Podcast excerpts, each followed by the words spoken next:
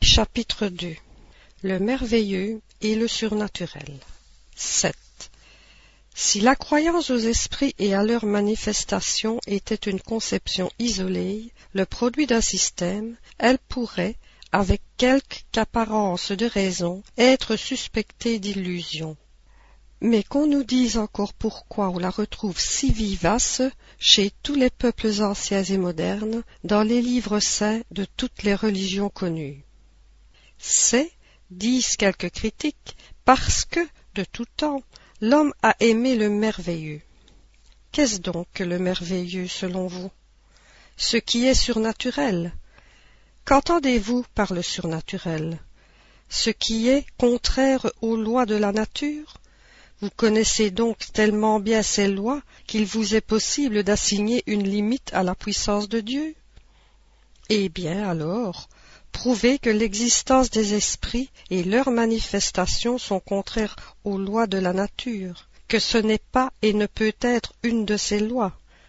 Suivez la doctrine spirite, et voyez si cet enchaînement n'a pas tous les caractères d'une admirable loi qui résout tout ce que les lois philosophiques n'ont pu résoudre jusqu'à ce jour.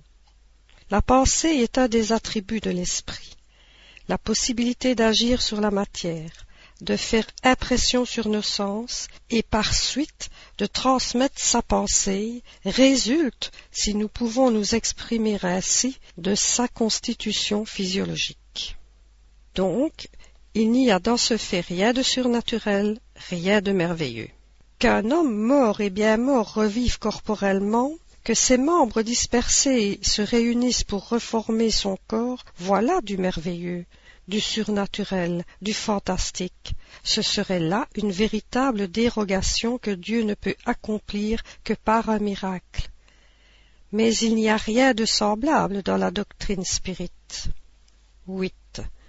Pourtant, dira-t-on, vous admettez qu'un esprit peut enlever une table et la maintenir dans l'espace sans point d'appui. N'est-ce pas une dérogation à la loi de gravité? Oui, à la loi connue. Mais la nature a-t-elle dit son dernier mot?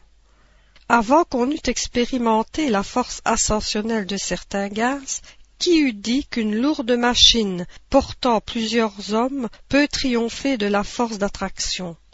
Aux yeux du vulgaire, cela ne devait-il pas paraître merveilleux, diabolique? Celui qui eût proposé, il y a un siècle, de transmettre une dépêche à cinq cents lieues et d'en recevoir les réponses en quelques minutes, eût passé pour un fou. S'il l'eût fait, on aurait cru qu'il avait le diable à ses ordres, car alors le diable seul était capable d'aller si vite. Pourquoi donc un fluide inconnu n'aurait-il pas la propriété, dans des circonstances données, de contrebalancer l'effet de la pesanteur, comme l'hydrogène contrebalance le poids du ballon? Ceci, remarquons-le en passant, est une comparaison, mais non une assimilation, et uniquement pour montrer, par analogie, que le fait n'est pas physiquement impossible. Or, c'est précisément quand les savants, dans l'observation de ces sortes de phénomènes, ont voulu procéder par voie d'assimilation qu'ils se sont fourvoyés. Au reste, le fait est là. Toutes les dénégations ne pourront faire qu'il ne soit pas, car nier n'est pas prouvé. Pour nous, il n'a rien de surnaturel. C'est tout ce que nous en pouvons dire pour le moment. 9. Si le fait est constaté, dira-t-on, nous l'acceptons, nous acceptons même la cause que vous venez d'assigner, celle d'un fluide inconnu, mais qui prouve l'intervention des esprits. Là est le merveilleux, le surnaturel. Il faudrait ici toute une démonstration qui ne serait pas à sa place, et ferait d'ailleurs double emploi, car elle ressort de toutes les autres parties de l'enseignement. Toutefois, pour la résumer en quelques mots, nous dirons qu'elle est fondée en théorie sur ce principe. Tout effet intelligent doit avoir une cause intelligente. En pratique, sur cette observation que les phénomènes dispirites, ayant donné des preuves d'intelligence, devaient avoir leur cause en dehors de la matière. que cette intelligence n'étant pas celle des assistants, ceci est un résultat d'expérience, devait être en dehors d'eux, puisqu'on ne voyait pas l'être agissant. C'était donc un être invisible. C'est alors que d'observation en observation, on est arrivé à reconnaître que cet être invisible, auquel on a donné le nom d'esprit, n'est autre que l'âme de ceux qui ont vécu corporellement et que la mort a dépouillé de leur grossière enveloppe visible, ne leur laissant qu'une enveloppe éthérée, invisible dans son état normal. Voilà donc le merveilleux et le surnaturel réduit à leur plus simple expression. L'existence d'êtres invisibles une fois constatée, leur action sur la matière résulte de la nature de leur enveloppe fluidique. Cette action est intelligente, parce qu'en mourant, ils n'ont perdu que leur corps, mais ont conservé l'intelligence qui est leur essence. Là est la clé de tous ces phénomènes réputés à tort surnaturels. L'existence des esprits n'est donc point un système préconçu, une hypothèse imaginée pour expliquer les faits. C'est un résultat d'observation et la conséquence naturelle de l'existence de l'âme. Nier cette cause, c'est nier l'âme et ses attributs. Que ceux qui penseraient pouvoir donner de ces effets intelligents une solution plus rationnelle, pouvant surtout rendre raison de tous les faits, veuillent bien le faire, et alors on pourra discuter le mérite de chacune. 10. Aux yeux de ceux qui regardent la matière comme la seule puissance de la nature, tout ce qui ne peut être expliqué par les lois de la matière est merveilleux ou surnaturel. Et pour eux, merveilleux est synonyme de superstition. À ce titre, la religion, fondée sur l'existence d'un principe immatériel, serait un tissu de superstition. Ils n'osent le dire tout haut, mais ils le disent tout bas, et ils croient sauver les apparences en concédant qu'il faut une religion pour le peuple et pour faire que les enfants soient sages. Or, de deux choses l'une, ou le principe religieux est vrai, ou il est faux. S'il est vrai, il l'est pour tout le monde. S'il est faux, il n'est pas meilleur pour les ignorants que pour les gens éclairés. 11. Ceux qui attaquent le spiritisme au nom du merveilleux s'appuient donc généralement sur le principe matérialiste, puisqu'en déniant tout effet extramatériel, ils dénient par cela même l'existence de l'âme. Sondez le fond de leurs pensées, scrutez bien le sens de leurs paroles, et vous verrez presque toujours ce principe, s'il n'est catégoriquement formulé, poindre sous les dehors d'une prétendue philosophie rationnelle dont il le couvre. En rejetant sur le contenu merveilleux tout ce qui découle de l'existence de l'âme, ils sont donc conséquents avec eux-mêmes. N'admettant pas la cause, ils ne peuvent admettre les effets de là chez eux une opinion préconçue qui les rend impropres à juger sainement du spiritisme parce qu'ils partent du principe de la négation de tout ce qui n'est pas matériel. Quant à nous, de ce que nous admettons les effets qui sont la conséquence de l'existence de l'âme, s'ensuit-il que nous acceptions tous les faits qualifiés de merveilleux? Que nous soyons les champions de tous les rêveurs, les adeptes de toutes les utopies, de toutes les excentricités systématiques? Il faudrait bien peu connaître le spiritisme pour le penser. Mais nos adversaires n'y regardent pas de si près. La nécessité de connaître ce dont ils parlent est le moindre de leurs soucis. Selon eux, le merveilleux est absurde. Or, le spiritisme s'appuie sur des faits merveilleux. Donc le spiritisme est absurde. C'est pour eux un jugement sans appel. Ils croient opposer un argument sans réplique, quand, après avoir fait d'érudites recherches sur les convulsionnaires de Saint-Médard, les camisards des Cévennes ou les religieuses de Loudun, ils sont arrivés à y découvrir des faits patents de supercherie que personne ne conteste. Mais ces histoires sont-elles l'évangile du spiritisme? Ces partisans ont-ils nié que le charlatanisme ait exploité certains faits à son profit, que l'imagination en ait créé, que le fanatisme en ait exagéré beaucoup il n'est pas plus solidaire des extravagances qu'on peut commettre en son nom que la vraie science ne l'est des abus de l'ignorance, ni de la vraie religion des excès du fanatisme. Beaucoup de critiques ne jugent le spiritisme que sur les contes de fées et les légendes populaires qui en sont les fictions. Autant voudraient juger l'histoire sur les romans historiques ou les tragédies. En logique élémentaire, pour discuter une chose, il faut la connaître, car l'opinion d'un critique n'a de valeur qu'autant qu'il parle en parfaite connaissance de cause.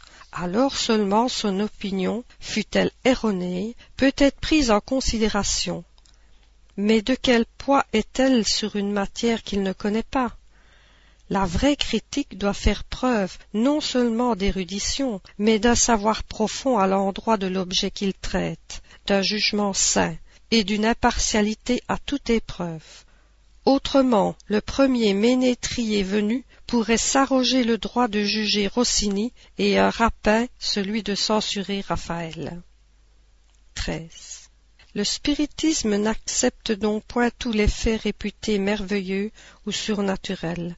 Loin de là, il démontre l'impossibilité d'un grand nombre et le ridicule de certaines croyances qui constituent, à proprement parler, la superstition. Il est vrai que dans ce qu'il admet, il y a des choses qui, pour les incrédules, sont du merveilleux tout pur, autrement dit de la superstition. Soit. Mais au moins, ne discutez que ces points, car sur les autres il n'y a rien à dire, et vous prêchez des convertis. En vous attaquant à ce qu'il réfute lui-même, vous prouvez votre ignorance de la chose, et vos arguments tombent à faux. Mais où s'arrête la croyance du spiritisme, dira-t-on? Lisez et observez, et vous le saurez. Toute science ne s'acquiert qu'avec le temps et l'étude. Or, le spiritisme qui touche aux questions les plus graves de la philosophie à toutes les branches de l'ordre social, qui embrasse à la fois l'homme physique et l'homme moral, est lui-même toute une science, toute une philosophie qui ne peut pas plus être apprise en quelques heures que toute autre science. Il y aurait autant de puérilité à voir tout le spiritisme dans une table tournante qu'à voir toute la physique dans certains jouets d'enfants. Pour quiconque ne veut pas s'arrêter à la surface, ce ne sont pas des heures, mais des mois et des années qu'il faut pour en sonder tous les arcanes. Qu'on juge par là du degré de savoir et de la valeur de l'opinion de ceux qui s'arrogent le droit de juger, parce qu'ils ont vu une ou deux expériences, le plus souvent en manière de distraction et de passe-temps. Ils diront sans doute qu'ils n'ont pas le loisir de donner tout le temps nécessaire à cette étude. Soit, rien ne les y contraint. Mais alors, quand on n'a pas le temps d'apprendre une chose, on ne se mêle pas d'en parler et encore moins de la juger, si l'on ne veut pas être accusé de légèreté. Or, plus on occupe une position élevée dans la science, moins on est excusable de traiter légèrement un sujet que l'on ne connaît pas. Nous nous résumons dans les propositions suivantes. Premièrement, tous les phénomènes spirites ont pour principe l'existence de l'âme, sa survivance au corps et ses manifestations. Deuxièmement, ces phénomènes étant fondés sur une loi de la nature n'ont rien de merveilleux ni de surnaturel dans le sens vulgaire de ces mots. Troisièmement, beaucoup de faits ne sont réputés surnaturels que parce qu'on n'en connaît pas la cause, le spiritisme en leur assignant une cause les fait rentrer dans le domaine des phénomènes naturels. Quatrièmement, parmi les faits qualifiés de surnaturels, il en est beaucoup dont le spiritisme démontre l'impossibilité, et qu'il range parmi les croyances superstitieuses. Cinquièmement, bien que le spiritisme reconnaisse dans beaucoup de croyances populaires un fond de vérité, il n'accepte nullement la solidarité de toutes les histoires fantastiques créées par l'imagination. Sixièmement, juger le spiritisme sur les faits qu'il n'admet pas, c'est faire preuve d'ignorance et ôter toute valeur à son opinion. Septièmement, l'explication des faits admis par le spiritisme, leurs causes et leurs conséquences morales constitue toute une science et toute une philosophie qui requiert une étude sérieuse, persévérante et approfondie. Huitièmement, le spiritisme ne peut regarder comme critique sérieux que celui qui aurait tout vu, tout étudié, tout approfondi, avec la patience et la persévérance d'un observateur consciencieux, qui en saurait autant sur ce sujet que l'adepte le plus éclairé, qui aurait, par conséquent, puisé ses connaissances ailleurs que dans les romans de la science, à qui on ne pourrait opposer aucun fait dont il n'eût connaissance, aucun argument qu'il n'eût médité, qu'il réfuterait, non par des négations, mais par d'autres arguments plus péremptoires, qui pourraient enfin assigner une cause plus logique aux faits avérés. Ce critique est encore à trouver. 15. Nous avons tout à l'heure prononcé le mot miracle. Une courte observation à ce sujet ne sera pas déplacée dans ce chapitre sur le merveilleux. Dans son acception primitive et par son étymologie, le mot miracle signifie chose extraordinaire, chose admirable à voir. Mais ce mot, comme tant d'autres, s'est écarté du sens originaire, et aujourd'hui il se dit, selon l'Académie, d'un acte de la puissance divine contraire aux lois communes de la nature. Telle est en effet son acception usuelle, et ce n'est plus que par comparaison et par métaphore qu'on l'applique aux choses vulgaires qui nous surprennent et dont la cause est inconnue. Il n'entre nullement dans nos vues d'examiner si Dieu a pu juger utile, en certaines circonstances, de déroger aux lois établies par lui-même. Notre but est uniquement de démontrer que les phénomènes spirites, quelque extraordinaires qu'ils soient, ne dérogent nullement à ces lois, n'ont aucun caractère miraculeux, pas plus qu'ils ne sont merveilleux ou surnaturels. Le miracle ne s'explique pas. Les phénomènes spirites, au contraire, s'expliquent de la manière la plus rationnelle. Ce ne sont donc pas des miracles, mais de simples effets qui ont leur raison d'être dans les lois générales. Le miracle a encore un autre caractère, c'est d'être insolite et isolé. Or, du moment qu'un fait se reproduit, pour ainsi dire à volonté et par diverses personnes, ce ne peut être un miracle. La science fait tous les jours des miracles aux yeux des ignorants, voilà pourquoi jadis ceux qui en savaient plus que le vulgaire passaient pour des sorciers. Et comme on croyait que toute science surhumaine venait du diable, on les brûlait. Aujourd'hui, on est beaucoup plus civilisé, on se contente de les envoyer aux petites maisons. Qu'un homme, réellement mort, comme nous l'avons dit en commençant, soit rappelé à la vie par une intervention divine, c'est là un véritable miracle, parce que c'est contraire aux lois de la nature. Mais si cet homme n'a que les apparences de la mort, s'il y a encore en lui un reste de vitalité latente et que la science ou une action magnétique parvienne à le ranimer, pour les gens éclairés c'est un phénomène naturel. Mais aux yeux du vulgaire ignorant, le fait passera pour miraculeux, et l'auteur sera pourchassé à coups de pierre ou vénéré selon le caractère des individus qu'au lieu de certaines campagnes un physicien lance un cerf-volant électrique et fasse tomber la foudre sur un arbre, ce nouveau Prométhée sera certainement regardé comme armé d'une puissance diabolique. Et soit dit en passant, Prométhée nous semble singulièrement avoir devancé Franklin, Mais Josué, arrêtant le mouvement du soleil ou plutôt de la terre, voilà le véritable miracle. Car nous ne connaissons aucun magnétiseur doué d'une assez grande puissance pour opérer un tel prodige.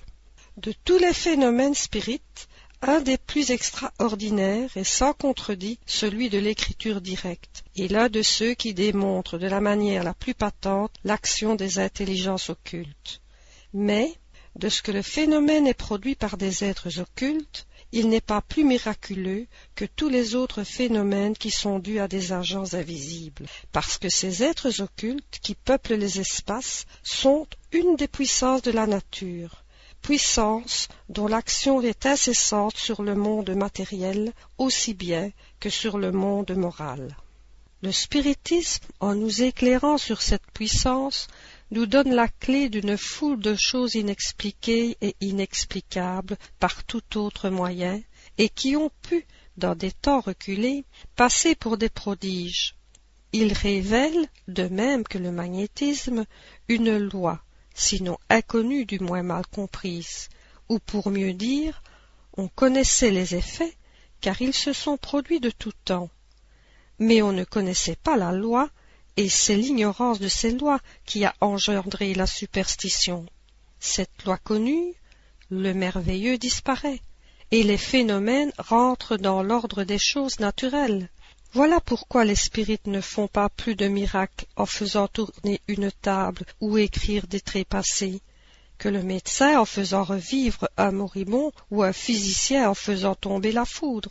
Celui qui prétendrait, à l'aide de cette science, faire des miracles, serait ou un ignorant de la chose, ou un faiseur de dupes. 16. Les phénomènes spirites, de même que les phénomènes magnétiques, avant qu'on en eût connu la cause, ont dû passer pour des prodiges.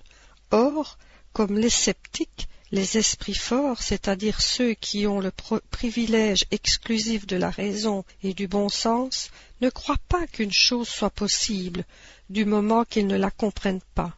Voilà pourquoi tous les faits réputés prodigieux sont l'objet de leur raillerie. Et comme la religion contient un grand nombre de faits de ce genre, ils ne croient pas à la religion, et de là à l'incrédulité absolue il n'y a qu'un pas. Le spiritisme, en expliquant la plupart de ces faits, leur donne une raison d'être. Il vient donc en aide à la religion en démontrant la possibilité de certains faits qui, pour n'avoir plus le caractère miraculeux, n'en sont pas moins extraordinaires. Et Dieu n'en est ni moins grand ni moins puissant, pour n'avoir pas dérogé à ses lois. De quel colibet les enlèvements de saint Cubertin n'ont-ils pas été l'objet?